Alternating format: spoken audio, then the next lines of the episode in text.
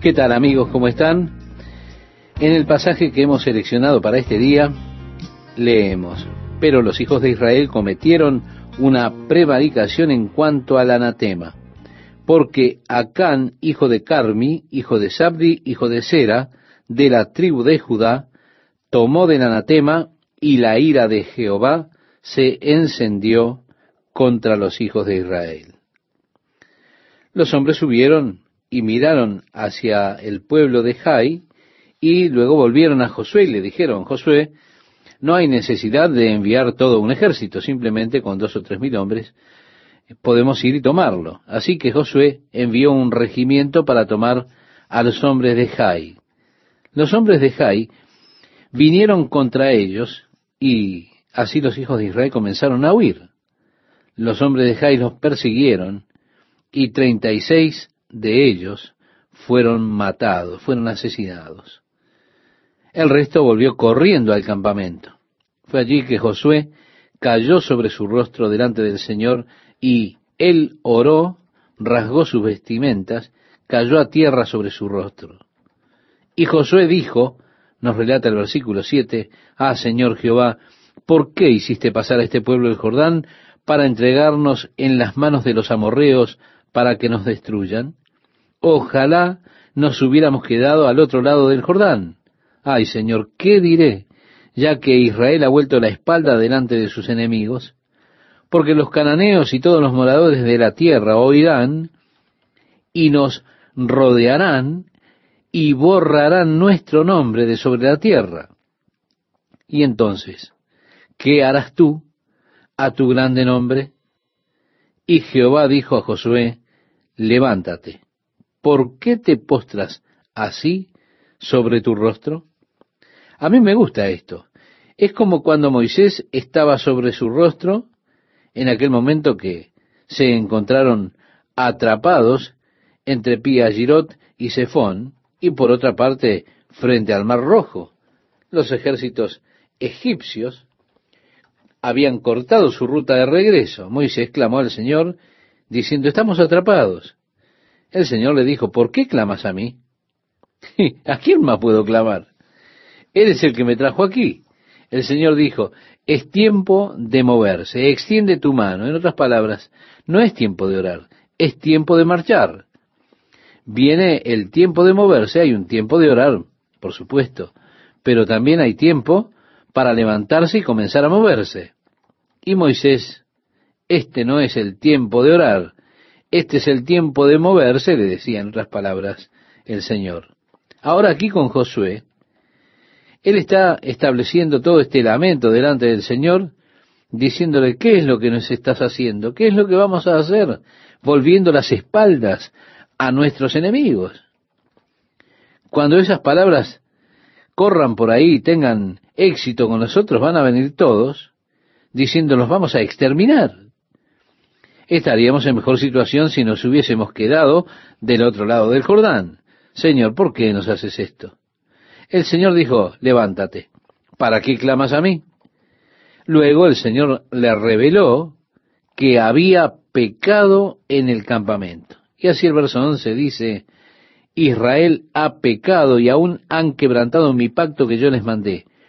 Y también han tomado del anatema y hasta han hurtado, han mentido y aún lo han guardado entre sus enseres.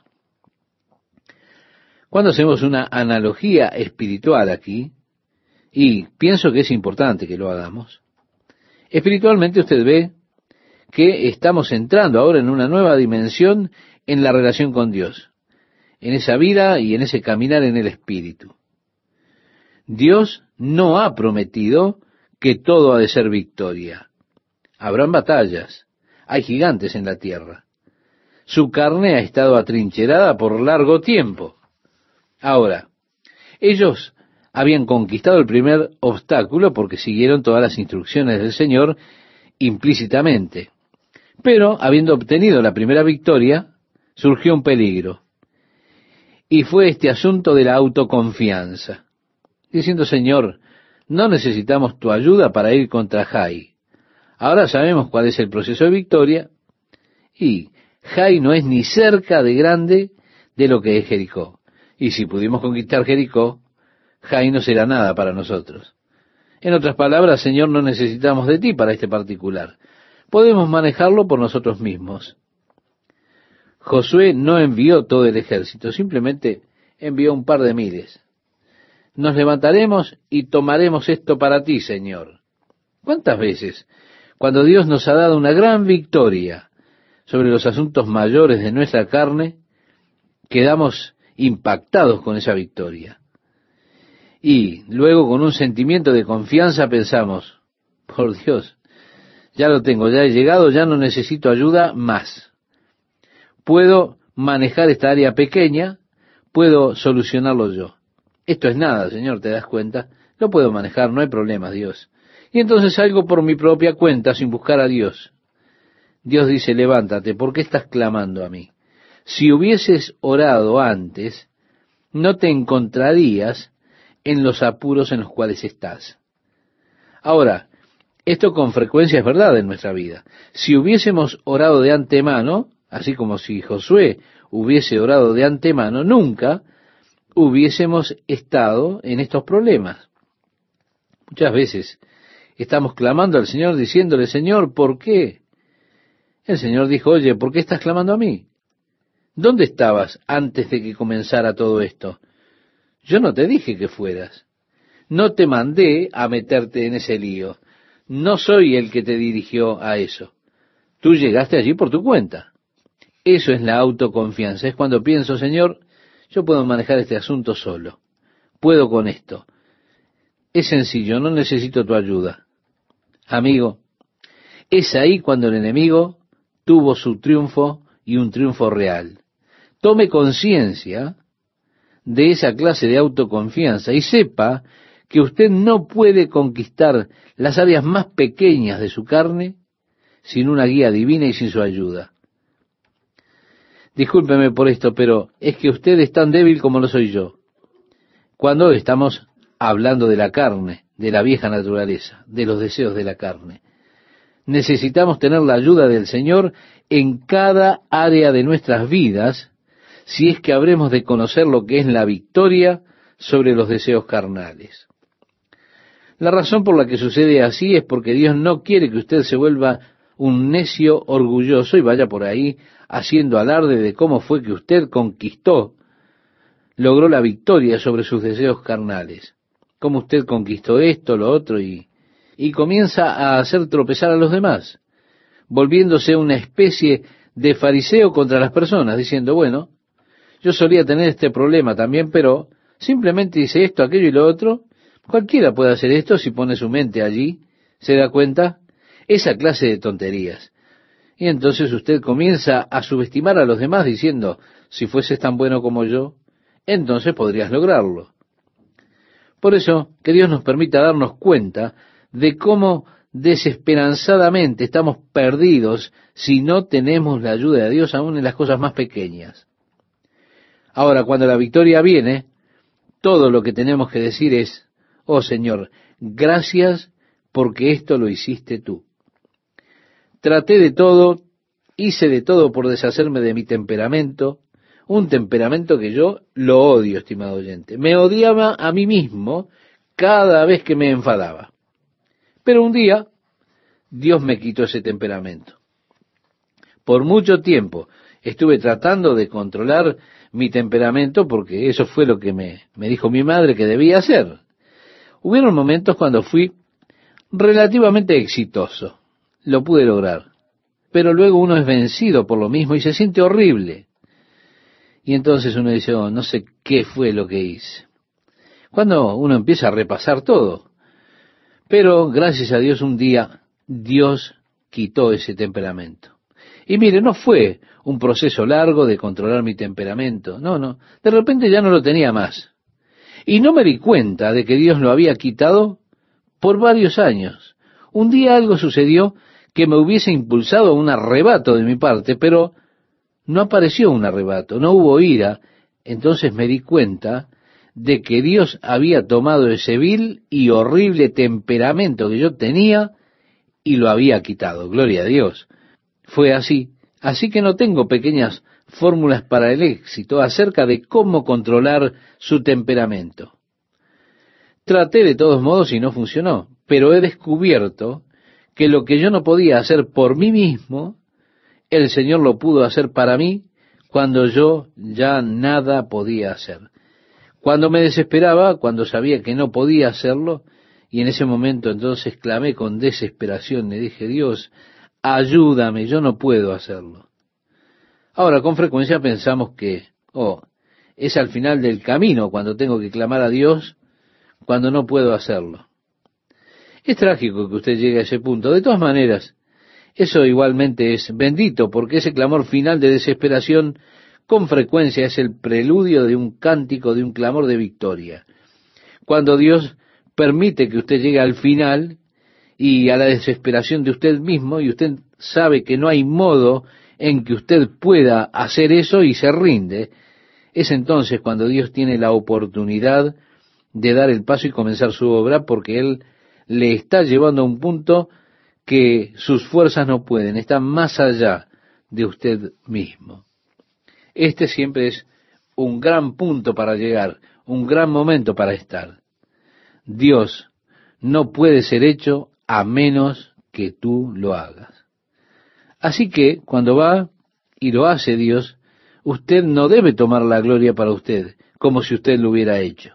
Debe darle la gloria a Dios.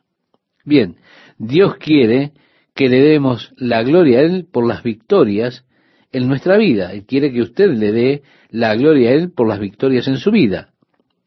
Dios les dio a ellos una gloriosa victoria en Jericó. Pero ellos pensaron, lo hicimos. Ahora no necesitamos que envíes todo el ejército, nosotros podremos con ellos. Y fueron allí y fueron vencidos, vinieron corriendo a Josué. Dios dijo, no clames a mí, hay pecado en el campamento. Si todo estuviera bien en el campamento, ustedes hubieran tenido la victoria, pero hay pecado en el campamento. Han tomado el anatema, la cosa maldita. Así que, llamadas las tribus, ellas vinieron, y Dios escogió la tribu de Judá. Habían venido ya las familias de Judá entonces, y Dios escogió una de las familias de las tribus de Judá. Después, Dios hizo pasar la familia, escogió esa familia, y de esa familia a un hombre de nombre Acán, de la familia de los Elaritas. Y dice el versículo 17, y haciendo acercar a la tribu de Judá, fue tomada la familia de los de Sera, y haciendo luego acercar a la familia de los de Cera por los varones, fue tomado Sabdi, hizo acercar su casa por los varones, y fue tomado Acán, hijo de Carmi, hijo de Sabdi, hijo de Sera, de la tribu de Judá. Ahora, estimado oyente, si usted fuese Acán, ¿cómo se sentiría cuando ve pasar a todas las tribus y luego dicen la tribu de Judá? Usted piensa, ¿será que me van a descubrir? Luego pasan todas las familias de Judá y eligen a esta familia, los seraritas. Usted piensa, bueno, se están acercando. Luego hacen pasar a todas las familias de los seraritas y escogen su hogar. ¿Y usted qué hace luego? Bueno, Josué le dijo a Acán, hijo mío, yo amo la manera como Josué trató con él le dio la oportunidad de arrepentirse al menos. Josué le dijo a Acán, Hijo mío, da gloria a Jehová el Dios de Israel y dale alabanza, y declárame ahora lo que has hecho, no me lo encubras. Y Acán respondió a Josué diciendo, verdaderamente yo he pecado contra Jehová el Dios de Israel. Y así, así he hecho. Pues vi entre los despojos un manto babilónico muy bueno, y doscientos ciclos de plata, y un lingote de oro de peso de cincuenta ciclos, lo cual codicié y tomé. Y he aquí que está escondido bajo tierra en medio de mi tienda, y el dinero debajo de ello. Josué entonces envió mensajeros, los cuales fueron corriendo a la tienda. Y he aquí estaba escondido en su tienda y el dinero debajo de ello. Y tomándolo de en medio de la tienda lo trajeron a Josué y a todos los hijos de Israel y lo pusieron delante de Jehová. Así que Acán fue culpable de robar esta pertenencia de Dios. esto debía ser dado para el Señor, todo el motín de Jericó. Pero este hombre codició. Él vio ese hermoso manto babilónico, vio la plata, el oro, codició esas cosas y las tomó y las escondió en su tienda pensando que nadie lo sabría, nadie lo vería. Pero su pecado le costó caro. Costó la vida de treinta y seis de los hombres de Israel que cayeron delante de los hombres de Jai. Muchas veces una persona piensa que su pecado solo le va a molestar a él. Él dice, no, esto solo me va a afectar a mí. Mi pecado me hiere a mí, pero solo a mí. No, Señor. Su pecado tiene efecto contra otros. Así fue que Acán y su familia fueron traídos, y Acán fue apedreado por su pecado. Luego ellos volvieron a Jai, ahora esta vez bajo la dirección del Señor. Josué envió parte del ejército alrededor del otro lado de la ciudad para esconder y hacer una emboscada, y luego dijo, vendremos a la ciudad como antes, la atacaremos con un ataque de frente, y luego haremos de cuenta que nos estamos retirando como antes. Comenzaremos a correr, dejaremos que nos persigan, y después que todos hayan salido a perseguirnos, entonces ustedes saldrán de sus escondites y tomarán la ciudad. Así que Josué envió algunas de sus tropas alrededor detrás de la ciudad para aguardar. En la mañana estaba él con sus tropas y vinieron a las puertas de la ciudad.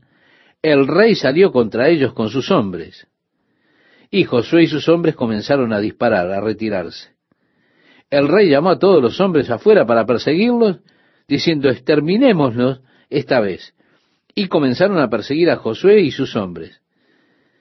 Ellos comenzaron a correr hacia Jericó. Luego, después que todos los hombres salieron de la ciudad, Josué levantó su lanza, los hombres que estaban escondidos estaban esperando, cuando vieron la señal, bajaron en picada sobre la ciudad que estaba sin hombres, incendiaron la ciudad.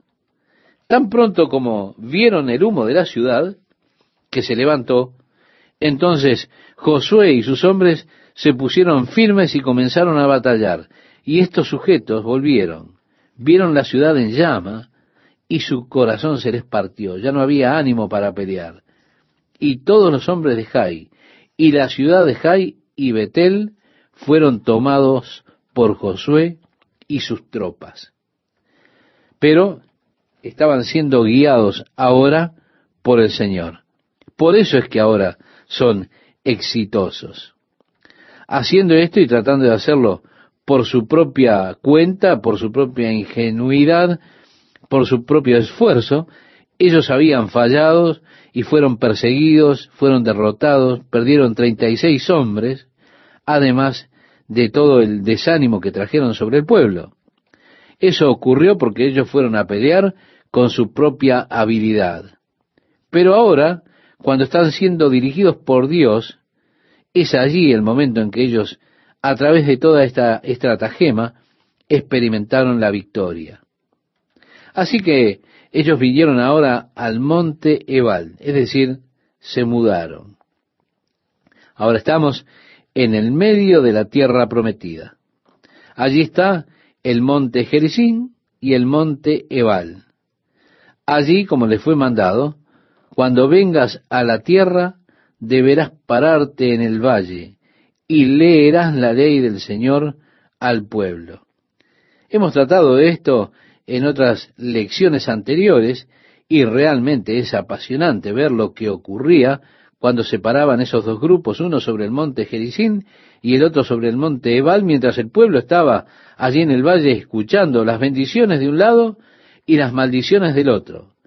Las bendiciones por obedecer y las maldiciones por desobedecer.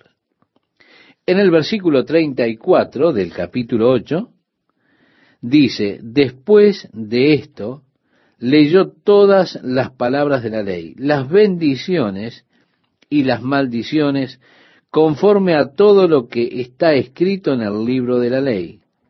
No hubo palabra alguna de todo cuanto mandó Moisés que Josué no hiciese leer delante de toda la congregación de Israel y de las mujeres, de los niños y de los extranjeros que moraban entre ellos. Hemos leído en el libro de Josué, en el capítulo 8, los versículos 34 y 35, que por el día de hoy es la última lectura que tenemos. Así que ellos les dijeron nuevamente las condiciones a través de las cuales serían benditos por Dios. Pero también escucharon allí las condiciones que habrían de traer sobre ellos las maldiciones de Dios. Las condiciones por las cuales ellos podrían establecerse en la tierra, las condiciones por las cuales, si ellos no cumplían la voluntad de Dios, serían sacados de la tierra. Las bendiciones y las maldiciones. Sí, estimado oyente, todo está condicionado a su obediencia a los mandamientos del Señor. ¿Qué tal amigos? ¿Cómo va? Espero que estos estudios del libro de Josué estén sirviendo para su crecimiento espiritual, para tener una mejor y una más profunda relación con Dios. Ese es el objetivo. Los hijos de Israel han conquistado Jericó y Jai. Estas ciudades eran ciudades fuertes.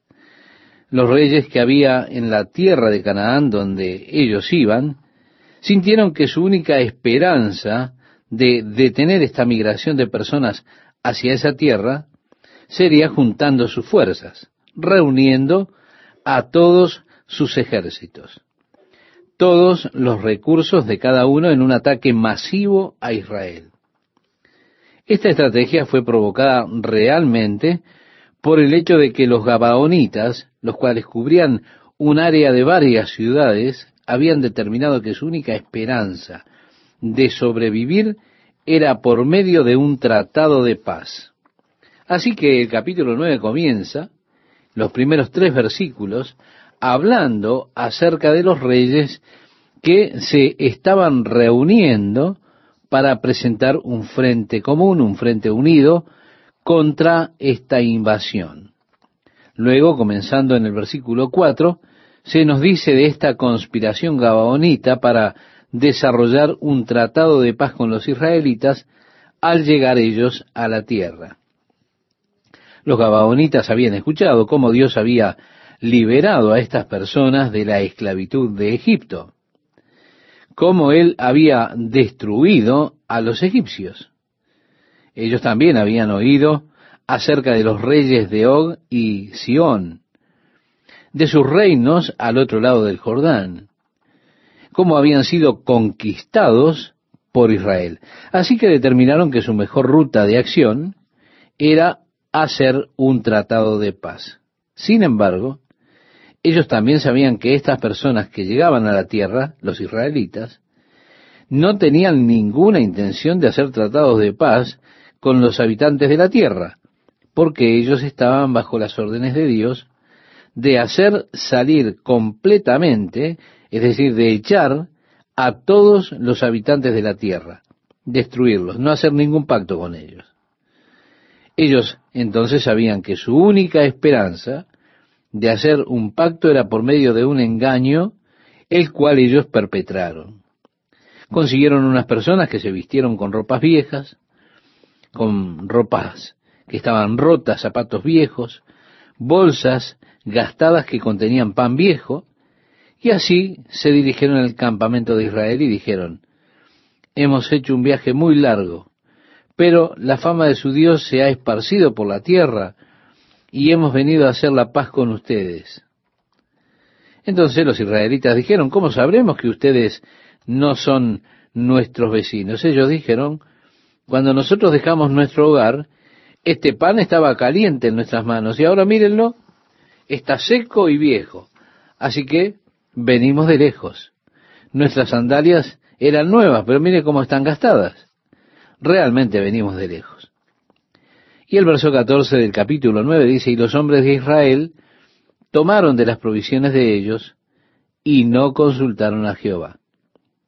Y ellos hicieron este pacto o este tratado de paz con los gabaonitas y juraron ante ellos por Dios que ellos tendrían un pacto de defensa mutua de que se aliarían.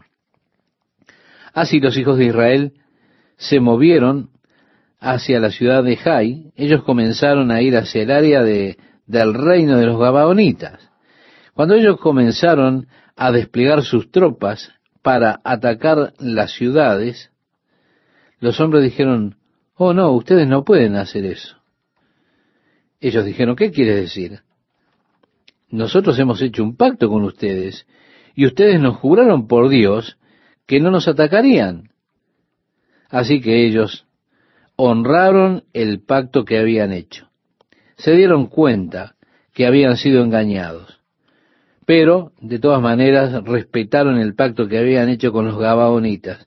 Sin embargo, las personas comenzaron a murmurar contra Josué debido a esa equivocación estratégica. Es interesante notar que este es realmente el segundo error que cometió Josué. Él era el líder y como líder comete este segundo error. El primero fue en el caso de la ciudad de Jai, cuando él envió unos pocos miles de personas, de hombres, de tropas, para pelear contra ellos y fueron derrotados. Su problema con Jai fue su falla, su error al no orar y buscar el consejo de Dios antes de salir a la batalla, antes de atacar la ciudad. El mismo problema existe aquí. Fue una falla en no orar y buscar a Dios acerca de estas personas que vinieron. Ellos solo miraban las circunstancias externas, vieron el pan seco, las ropas gastadas, y fueron engañados. Si ellos hubieran buscado el consejo de Dios, si hubiesen ido a Eleazar, el sumo sacerdote, y hubieran consultado al Señor acerca de estas personas, el Señor les hubiera mostrado que estas personas eran engañadores. Ellos se habrían dado cuenta de que estos hombres solo estaban buscando engañarlos. No consultaron al Señor. Su error fue la falla de no buscar el consejo de Dios. Y esto los puso en una alianza impía. Ahora, estimado oyente, ¿cuántas veces nos encontramos a nosotros mismos en situaciones impías porque fallamos en buscar primeramente a Dios? O de seguro que cuando llegamos a esa situación, ahí sí nosotros buscamos a Dios. Pero si lo hubiéramos buscado primero, nosotros hubiésemos podido evitar tantas de esas tristes experiencias que llegan a nuestra vida. Así que vemos allí la falla en buscar la guía de Dios y eso los llevó a ellos a tener esta alianza con los gabaonitas. Pero ahora, habiendo hecho esa alianza, ellos honraron el pacto. Sin embargo, Josué los llamó y dijo, muy bien, ¿por qué nos han engañado así? Ellos dijeron, nosotros sabemos que Dios está con ustedes, que Dios les está entregando la tierra a ustedes y temimos por nuestras vidas y sentimos que la única manera de poder sobrevivir era por medio de este truco. Josué dijo, muy bien, pero ahora como resultado, ahora tendrán que ser nuestros siervos. Ellos dijeron, está bien, estamos de acuerdo con eso, seremos siervos de ustedes, les serviremos, pero queremos seguir viviendo. Así que se les tuvo piedad a estas personas de Gabaón y a las ciudades de Gabaón. Los nombres de las ciudades de los Gabaonitas se mencionan aquí. En la lista de nombres, en el versículo 17, el último nombre es Kiriat Jearín. Mire, es un nombre interesante el nombre de esta ciudad, porque fue en Kiriat Jearín que el arca del pacto fue conservada hasta el tiempo de David cuando él la llevó a Jerusalén. Así que una de las ciudades de los Gabaonitas se convirtió en el lugar donde el arca del pacto fue guardada. Cuando estos cinco reyes escucharon que los Gabaonitas habían hecho esta alianza con los hijos de Israel, entonces ellos decidieron atacar a los Gabaonitas. Más o menos por el hecho de que eran traidores. Así que ellos fueron contra los Gabaonitas. En el versículo 6 del capítulo 10, los hombres de Gabaón enviaron esta noticia urgente a Josué de que estaban siendo atacados. Ellos dijeron, ahora que tenemos este pacto de defensa mutua con ustedes, vengan a ayudarnos. Josué, entonces, honrando el pacto que había hecho, llevó sus hombres a la guerra en una marcha forzada durante toda la noche, y llegaron allí a Gabaón, donde los gabaonitas estaban siendo atacados por estos reyes con todos sus carruajes y caballos y demás. el Señor le habló a Josué antes de ir a la batalla y le prometió que él estaría con él. En el versículo 8 del capítulo 10 leemos, y Jehová dijo a Josué, no tengas temor de ellos, porque yo los he entregado en tu mano, y ninguno de ellos prevalecerá delante de ti. Y Josué vino a ellos de repente, habiendo subido toda la noche desde Gilgal, y Jehová los llenó de consternación delante de Israel, y los hirió con gran mortandad en Gabaón, y los siguió por el camino que sube a Bet Jorón, y los hirió hasta Seca y Maceda. Y mientras iban huyendo de los israelitas, a la bajada de Bet Jorón, Jehová arrojó desde el cielo grandes piedras sobre ellos hasta Seca y murieron. Y fueron más los que murieron por las piedras del granizo que los que los hijos de Israel mataron a espada. Entonces Josué habló a Jehová el día en que Jehová entregó al amorreo delante de los hijos de Israel y dijo en presencia de los israelitas, Sol, detente en Gabaón, y tú, luna, en el valle de Ajalón. Y el sol se detuvo y la luna se paró, hasta que la gente se hubo vengado de sus enemigos. ¿No está escrito esto en el libro de Jacer? Y el sol se paró en medio del cielo y no se apresuró a ponerse casi un día entero, y no hubo día como aquel, ni antes ni después de él, habiendo atendido Jehová a la voz de un hombre, porque Jehová peleaba por Israel. Estamos ante un evento que es muy inusual realmente.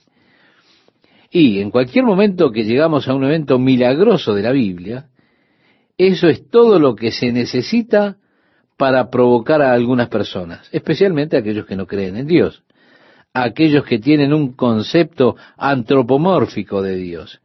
Piensan en Dios en términos humanos, limitado como un hombre. Los milagros siempre les crean dudas y problemas en las mentes de esas personas y por supuesto ellos comienzan a exagerar los problemas que ellos ven.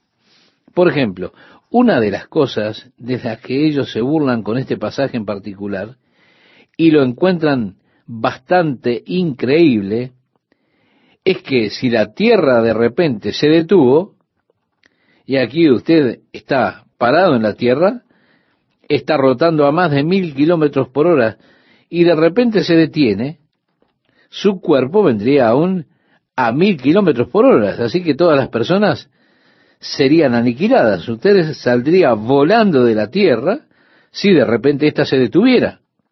Sin embargo, no hay nada que indique que se detuvo de repente, como eh, pegar contra una pared de ladrillos. Ahora se dice que si llevara seis horas para que se detuviera, eso equivaldría a detener su auto, que está yendo a 90 kilómetros por hora, y detener su auto a cero en 20 minutos, más allá de la fuerza que se ejerza sobre usted.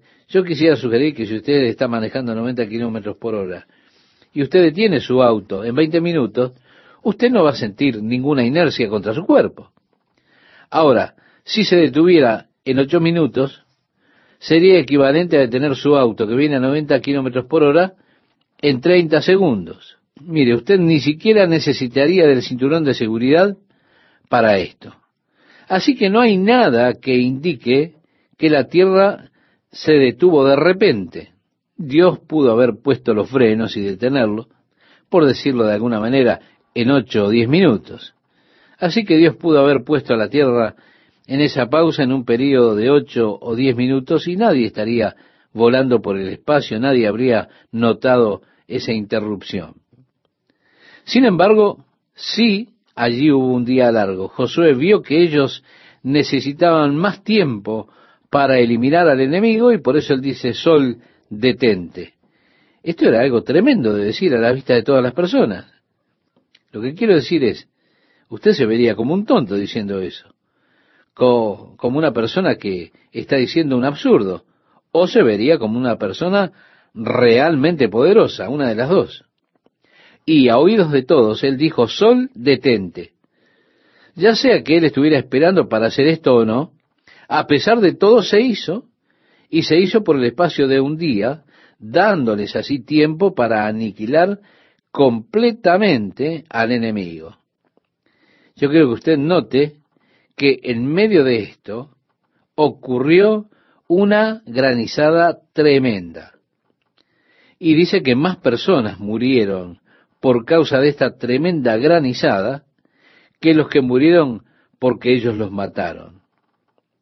Continuando con la lectura, nos dice, y Josué y todo Israel con él volvió al campamento en Gilgal. Y los cinco reyes huyeron y se escondieron en una cueva en Maceda.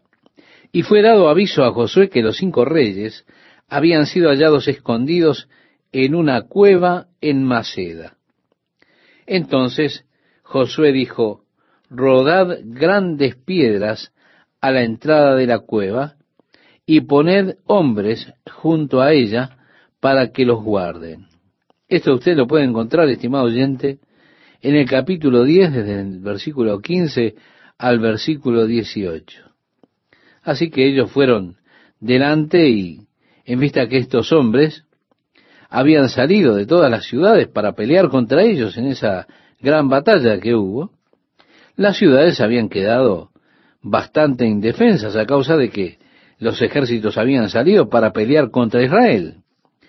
Fue así que Josué y los hijos de Israel comenzaron a ir por allí, por los alrededores, para tomar todas estas ciudades que ahora estaban desamparadas ya, puesto que los ejércitos habían sido exterminados, aniquilados.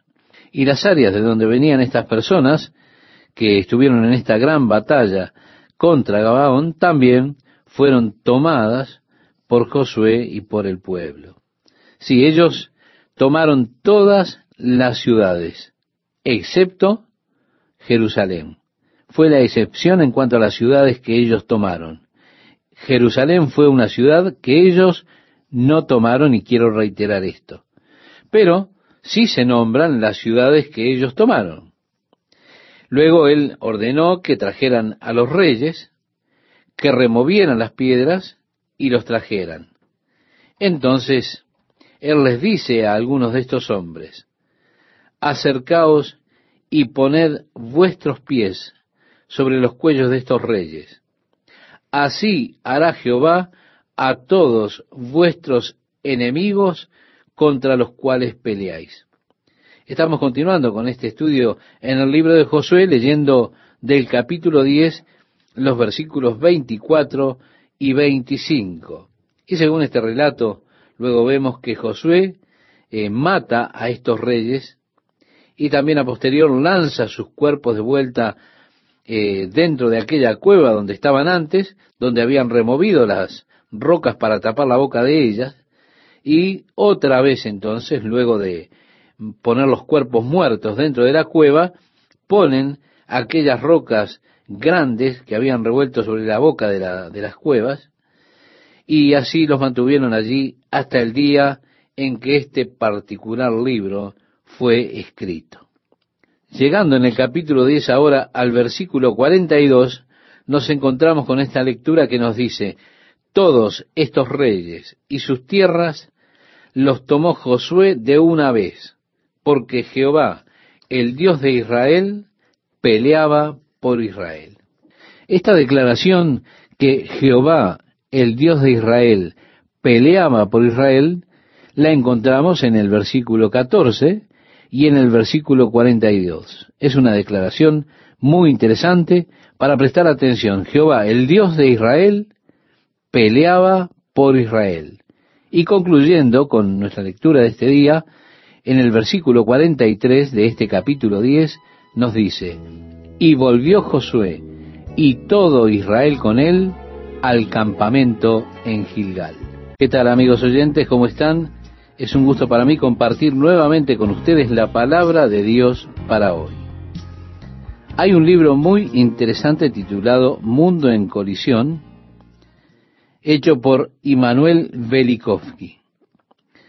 Su teoría es que el planeta Venus ingresó en nuestro sistema solar durante el período de la historia del hombre sobre la Tierra. Este planeta Venus, de hecho, ha estado en nuestro sistema solar durante los últimos seis mil años. Y así dice el autor de este libro, que realmente hizo dos órbitas. En la segunda órbita él se ubicó en esa propia órbita alrededor del Sol y se alineó con los planetas que están en el sistema solar. Y quedó encerrado en una órbita allí alrededor del Sol. La primera vez que él completó su órbita, de acuerdo a esta teoría, fue alrededor del tiempo en el cual los hijos de Israel salieron de Egipto, atravesando el mar rojo. Si usted recuerda, hemos estudiado esto ya. Él vincula muchas de las plagas de Egipto a que el planeta Venus pasó cerca de la Tierra. En la segunda pasada, él lo coloca en este largo día de Josué. De hecho, él relata ese día largo de Josué como el resultado de este pasaje cercano del planeta Venus a la Tierra. Él cree que la Tierra solía rotar en dirección contraria a su eje hasta que pasó este planeta Venus cerca de la Tierra. Él teoriza que si allí hubo un día largo en el tiempo de Josué, entonces en otras partes del mundo tuvo que haberse registrado una noche larga. Es algo lógico, ¿verdad? Por ejemplo, aquí en América, los indios hubiesen registrado una noche larga, pues si hubo un día largo allí, como se relata en el tiempo de Josué, debió existir una noche larga en otras partes de la tierra. Fue así que él cuidadosamente rastreó, investigó a través de la historia de los incas.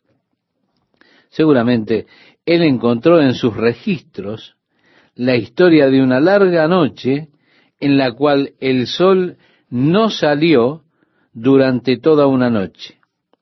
También habla de cataclismos que hubo en esa época, terremotos, grandes tormentas, grandes olas, y demás cosas. Él estudió todo ese periodo aproximado de la historia y siguió los registros de las personas alrededor del mundo. Historias que hablan acerca de largas mañanas, de largas tardes, largas noches o como sea. Y también habla de los cataclismos que tuvieron lugar en ese mismo tiempo. Y Manuel Berikowski él no es una persona cristiana, él no es un creyente, y tampoco necesariamente él cree en Dios. No lo sabemos. Simplemente él es un científico que tiene una teoría acerca de que el planeta Venus ingresa en nuestro sistema solar durante el tiempo de la historia registrada. Él utiliza la Biblia como una de las pruebas. También, por supuesto, prueba que históricamente ese evento sucedió mostrándolo en los registros, registros antiguos de personas alrededor de este mundo. Como hemos dicho, él estuvo investigando, buscando si existían noches largas, si ocurrió en alguna oportunidad alguna noche larga, tardes largas, para poder comprobar lo que dice eh, su teoría. Así que a mí me gusta su libro. Eh, no necesariamente concuerdo con esta teoría de él, de la introducción del planeta Venus a nuestro sistema solar en ese preciso momento, en ese momento particular. Pero, de todas formas, yo siempre estoy abierto a estudiar y a mí esto me resulta muy interesante. Creo que es fascinante pensar acerca de esto. Pero lo que realmente yo disfruto es su diseño de esas pruebas para los escépticos, para aquellos que se burlan de la idea de que el sol se detuvo cuando Josué dijo sol detente, o que la tierra detuvo su rotación. Aquellos que se burlan de esto como algo que es totalmente imposible y a mí me atrae cómo él prueba que esto fue un evento histórico. De otra manera, no se habría registrado alrededor del mundo en los antiguos registros históricos como fue que hubo una noche larga, tarde, larga, en algunas otras partes de la tierra. Él hizo un gran trabajo probando que tal evento sí ocurrió. Para el caso de que usted también sea un escéptico y necesite pruebas, sería bueno que consultara el trabajo que hizo este editor. Pero si usted tiene un concepto correcto de Dios, seguramente usted no ha de necesitar ninguna otra prueba que la palabra de Dios. Usted solamente puede creerlo porque la palabra de Dios lo dice. Algunas personas tienen problemas en creer solo porque la palabra de Dios declara algo, solo porque ella dice eventos como estos. Ellos necesitan alguna otra prueba. Especialmente cuando usted llega a historias que parecen ser realmente increíbles. Al menos mirándolas superficialmente, de que, como en este caso, Josué pudiera decir solamente, Sol, detente, y se detuvo en el cielo durante todo el día. Este acontecimiento está registrado en la historia fuera de la Biblia. Pero es interesante que esto sucedió en ese preciso momento físico, cuando ellos estaban tras estos reyes. Josué sintió que necesitaba más luz del día para poder eliminarlos completamente. Así que él ordenó, y el sol se detuvo en los cielos. Esta historia de Josué, que ha provocado mucho escepticismo, muchas críticas contra la Biblia, como sucede con todos los milagros, ha sido comprobado bastante bien científicamente, más allá de que usted puede probar cualquier cosa con los registros científicos e históricos. Así que usted encontrará este mundo en colisión realmente fascinante. Yo lo hice comprobé, estudié y realmente lo disfruté. Y le recomiendo que usted también lo haga. En el versículo 42 leemos, todos estos reyes y sus tierras los tomó Josué de una vez, porque Jehová, el Dios de Israel, peleaba por Israel. Lo decíamos en el programa anterior, en los versículos 14 y 42, encontramos esta declaración. Jehová, el Dios de Israel, peleaba por Israel. En el verso 43 nos dice, y volvió Josué y todo Israel con él al campamento en Gilgal. Más adelante hay una canción en el libro de los jueces que habla de Dios utilizando las estrellas y demás al pelear por su pueblo. En nuestros días están aquellos que se llaman a sí mismos evolucionistas teístas. Mire, ellos reconocen a Dios en los orígenes, pero para ellos Dios es una terminología ambigua, una fuerza de poder, es decir, algo que inició todo. Pero, una vez que Dios inició todo el proceso, de la creación de los cielos y la tierra, una vez que Él creó el universo, entonces Él, más o menos podemos decirlo así, dio un paso al costado, permitiendo que todas las cosas se desarrollaran, en lo que refiere a formas de vida y demás. Es conocido como evolución teísta, es decir, un intento de armonizar la evolución pero pensándola con la Biblia. Pensamiento que de seguro no tiene ninguna armonía con la Biblia. Crea más problemas que respuestas. Aquellos que enseñan la evolución teísta son más o menos aquellos que creen en el concepto uniformista de nuestro universo y del planeta Tierra. Su teoría está muy bien descrita por el apóstol Pedro que dijo, en los postreros días vendrán burladores andando según sus propias concupiscencias y diciendo, ¿dónde está la promesa de su advenimiento? Porque desde el día en que los padres durmieron, todas las cosas permanecen así como desde el principio de la creación. Esto usted lo puede encontrar en la segunda carta del apóstol Pedro, en el capítulo 3, versículos 3 y 4, si quiere registrarlo. La doctrina o la idea del uniformismo está muy bien expresada en todas las cosas permanecen así como desde el principio de la creación. En otras palabras, ellos dicen no hay cambios reales, ninguna clase de cambios catastróficos. Usted puede explicarlo todo en la columna geológica y todo en lo que concierne al proceso de la vida por fenómenos perceptibles hoy en día. Así que la idea del uniformismo está en realidad en directo contraste, en directa contradicción con la Biblia. Ellas son, por supuesto, estas doctrinas son exclusivas. Esta misma persona, Immanuel Velikovsky, en los últimos años escribió otro libro. Se llama Tierras en trastorno. En este libro, él minuciosamente destruye totalmente la idea del uniformismo con evidencias irrefutables.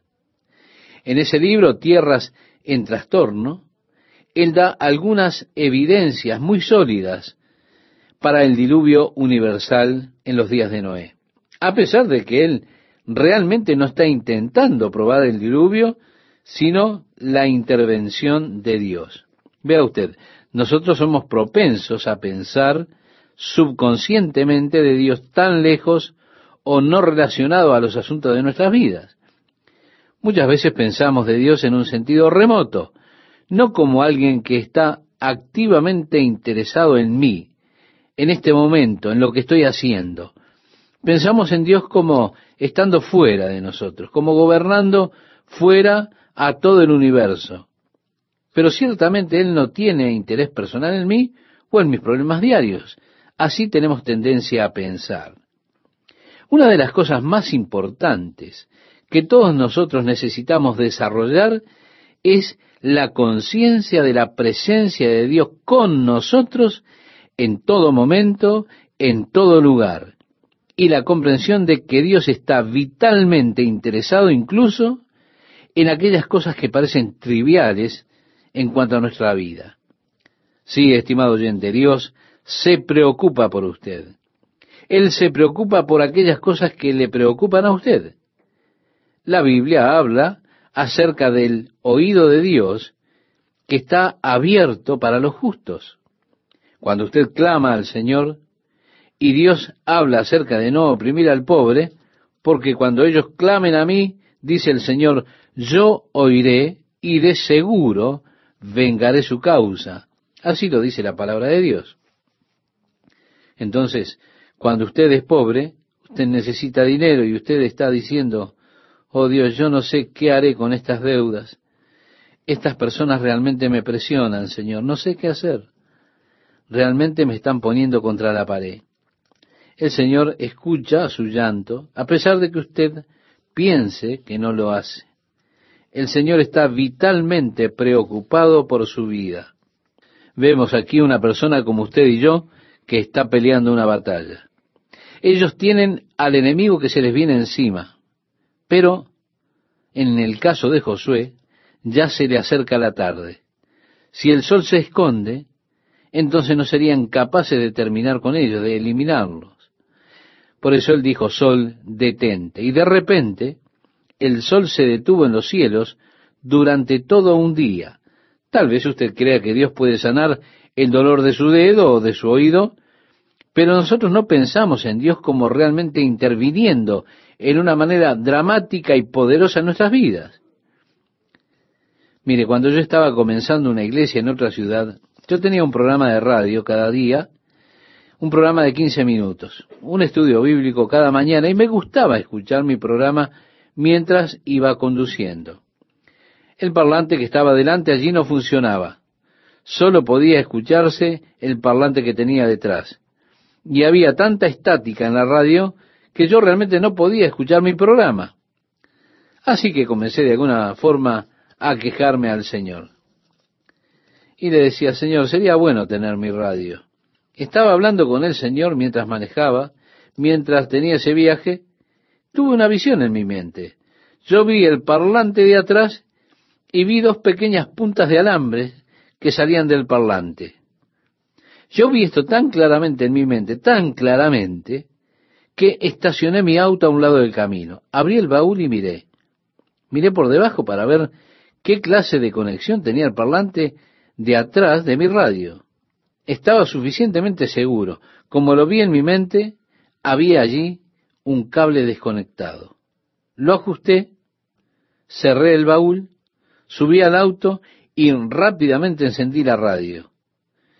Claro como una campana y dije, wow, Señor, ¿quieres decir que tú estás interesado en mí y en que escuche mi radio? Eso está muy bien, Señor, me encanta eso.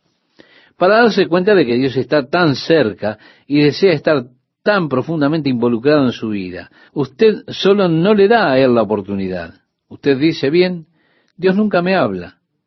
Ahora, yo quiero preguntarle, ¿alguna vez le pidió a Él que lo hiciera? ¿Alguna vez le ha hecho una pregunta directa y luego esperó hasta que llega la respuesta directa? Ahora, yo tengo que admitir, yo realmente no estaba esperando una respuesta. Yo solo me estaba quejando. Pero luego comencé a descubrir que si le hago a Dios preguntas directas, generalmente obtendré respuestas directas. Y me doy cuenta que muchas veces yo no las tengo porque no las pregunto. Dios estaba allí, Dios está interesado, Dios quiere obrar. Él no está en un lugar remoto del universo. Es por eso que Elías se burlaba de aquellos sacerdotes de Baal acerca de su Dios. Él le decía, Tal vez él está de vacaciones en algún lugar. Tal vez está jugando al golf. ¿Eh? Griten un poco más fuerte. Pero nuestro Dios no está alejado. Él está vitalmente interesado en usted y en su vida. Incluso en aquellas pequeñas cosas que le preocupan a usted. Usted es su hijo. Y Dios no quiere verlo a usted angustiado. Él no quiere verlo preocupado. Él quiere estar junto a usted y ayudarlo. No piense en Dios como un ser distante, intocable, inalcanzable, inaccesible, como decía el apóstol Pablo a los filósofos de Atenas, a los epicúreos. Les decía, porque en Él vivimos, nos movemos y somos. Sí, Dios está interesado en usted. Dios quiere demostrar su presencia, su poder, su gran amor por usted. Dice la palabra de Dios a través de Santiago, no tenéis lo que deseáis porque no pedís. Pedís y no recibís porque pedís mal. Tenemos que volvernos conscientes de la presencia de Dios. Hay que comenzar a darse cuenta, a decir, hey, Dios está aquí, Dios está conmigo. Así que Dios se demostró aquí de una manera muy poderosa. Él demostró su interés, su presencia a Josué y a su pueblo.